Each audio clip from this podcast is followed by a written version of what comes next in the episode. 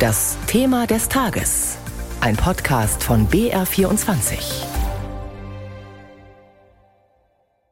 Der Krieg in der Ukraine, die hohen Preise, Corona, der Klimawandel, das sind alles Themen, die eigentlich die gesellschaftliche Solidarität erfordern. Stattdessen aber hört man immer wieder von einer gespaltenen Gesellschaft. Was ist dran an dieser These? Driftet unsere Gesellschaft wirklich auseinander und wenn ja, mit welchen Folgen?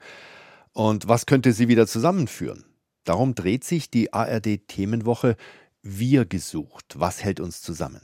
Und darum geht es auch jetzt in unserem Thema des Tages. Einer, der sich schon länger mit diesen Fragen beschäftigt, das ist der Wissenschaftsjournalist und Sachbuchautor Ulrich Schnabel. Sein neues Buch hat den Titel Zusammen, wie wir mit Gemeinsinn globale Krisen bewältigen. Mein Kollege Philipp Greiner hat mit dem Autor gesprochen.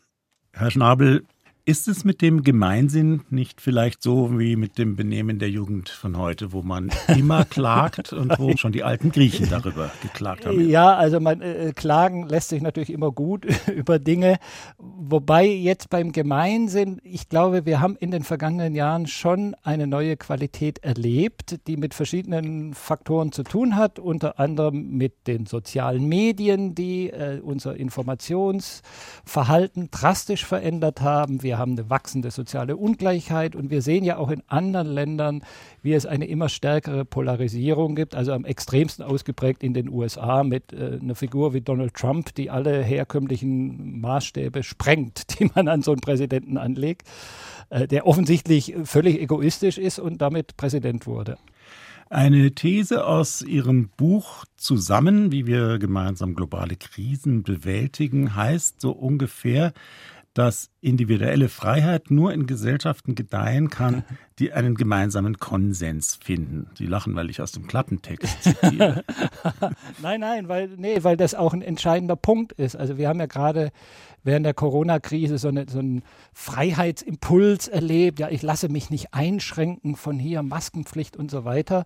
Und ich glaube, da steht ein fundamentales Missverständnis dahinter, dass man meint, individuelle Freiheit und gesellschaftlicher Kontext seien so Gegensätze. Und das, das Gegenteil ist natürlich richtig. Ich brauche den gesellschaftlichen Rahmen, der mir zum Beispiel Meinungsfreiheit, Religionsfreiheit, Pressefreiheit und all diese Dinge garantiert, um meine Individualität entwickeln zu können. Wenn es diesen Rahmen nicht gibt, dann regiert nur noch das Recht des Stärkeren und dann ist es schnell vorbei mit der Individualität.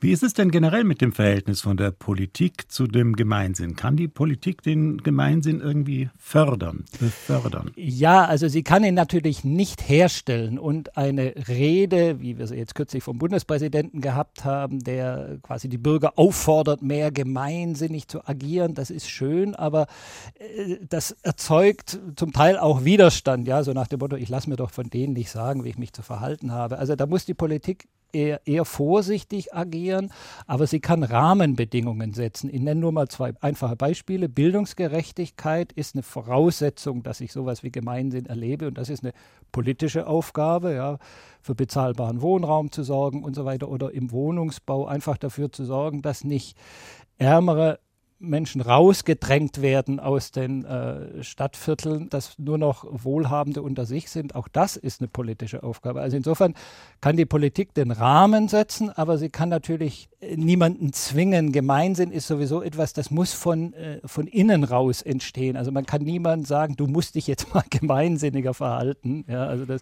kann nur äh, von den Menschen selbst kommen. Gut, wenn jetzt jemand aber, was weiß ich, angeregt durch Ihr Buch, durch unser Gespräch sagt, hm, stimmt eigentlich, ich sollte gemeinsinniger werden in meinem Leben, äh, was würden Sie so einer Person raten? Also in meinem Buch geht es ja vor allem um die Erkenntnis, wie sehr wir zusammenhängen. Ich glaube schon alleine das, wenn man sich klar macht, wie eng wir vernetzt sind, oft ohne es zu merken. Also jetzt, wir führen hier ein Gespräch und man könnte denken, wir zwei sind sozusagen in dem Gespräch, aber es sind noch viel mehr Leute beteiligt, da die Techniker und die Hörer, die zuhören und äh, am Ende noch der Intendant, der den Rahmen dafür geschaffen hat. Also wir brauchen sehr viele Menschen, um dieses Gespräch stattfinden zu lassen. Und ich glaube, dieses Bewusstsein, wie sehr wir vernetzt sind, wie viele Menschen eigentlich an unserem Leben mit beteiligt sind, alleine das verändert etwas. Da muss man jetzt gar nicht anfangen zu sagen, ich verhalte mich ab morgen gemeinsinnig. Also wenn man das wirklich so verinnerlicht hat, dann ergibt sich dieses Verhalten äh, relativ von alleine, würde ich sagen. Und vielleicht noch ein letzter Punkt. Ähm, man kann sich in Nachbarschaftsnetzwerken engagieren und wird vielleicht verblüfft sein, festzustellen, was zurückkommt. Also wie viele Menschen diesen Impuls positiv aufnehmen und welche freundliche Reaktion man möglicherweise bekommt. Und dadurch kann so eine positive Spirale in Gang kommen und da können Sie in Ihrem Umfeld tatsächlich segensreich wirken. Tja, segensreich wirken durch das Ehrenamt, das sagt Sachbuchautor Ulrich Schnabel. Philipp Greiner hatte mit ihm gesprochen. Das Ehrenamt ist tatsächlich ein wichtiger Aspekt, wenn man sich auf die Suche nach dem Wir begibt. In Deutschland prägt das Ehrenamt das gesellschaftliche Leben auch deutlich stärker als anderswo. Deswegen ist es zum Beispiel auch manchen Migranten überhaupt kein Begriff, weil in deren Heimatländern da wird beispielsweise die Altenpflege völlig anders organisiert. Sandra Josipowitsch stellt ein oberfränkisches Projekt vor, in dem Ehrenamtliche das ändern wollen. 14 Gesichter als großformatige Porträtfotos. Sie alle sind Teil einer Ausstellung über Engagement. So unterschiedlich die Biografien auch sind, eins haben sie gemeinsam. Alle sind nach Deutschland zugewandert und engagieren sich ehrenamtlich. Eva Schomacher hat das Projekt Engagement und Integration im Landkreis Bamberg ins Leben gerufen. Also man muss wissen, dass in, aus den Herkunftsländern dieses Prinzip Ehrenamt überhaupt nicht bekannt ist. Also da läuft viel mehr in den Familien tatsächlich und dieses sich gesellschaftlich einzubringen ist einfach anders organisiert. Mit ihrem Projekt will die Leiterin des Internationalen Bunds Bamberg Ehrenamt unter Migranten bekannter machen. Auch die Russin Jana Koroll engagiert sich ehrenamtlich und unterstützt das Projekt. Die Lehrerin ist schon seit 20 Jahren in Deutschland.